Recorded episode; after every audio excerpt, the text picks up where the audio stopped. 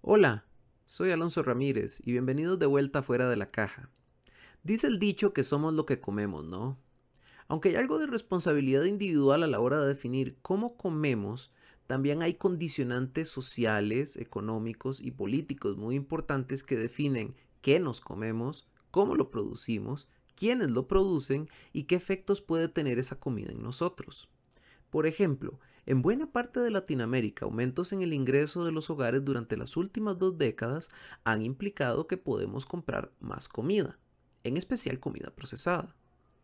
Y dado que también trabajamos más, el resultado es que muchas veces carecemos del tiempo para hacernos nuestra propia comida, por lo que surgen incentivos para comprarla procesada y hecha en el supermercado o buscar comida rápida. De igual forma, cambios sociales y tecnológicos en la forma en la que producimos los alimentos supone que mucha de esa comida utiliza grandes cantidades de preservantes y químicos para ser producida, lo que impacta negativamente sobre su calidad nutricional, nuestra salud y el medio ambiente. Hoy, Alexa Obando, colega investigadora del CIEP, y yo conversamos con Miriam Paredes de esta intersección entre consumo y producción de alimentos.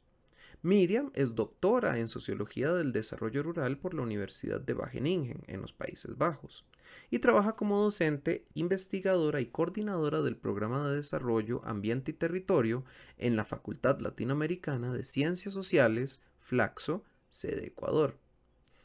Empezamos nuestra conversación con una interesante discusión sobre los efectos de lo que ella llama la modernización agroalimentaria Luego discutimos cómo la contención del COVID-19 ha incentivado el consumo mayor de alimentos procesados en Ecuador, para luego concluir cómo la soberanía alimentaria puede ofrecer alternativas en el consumo y la producción de alimentos.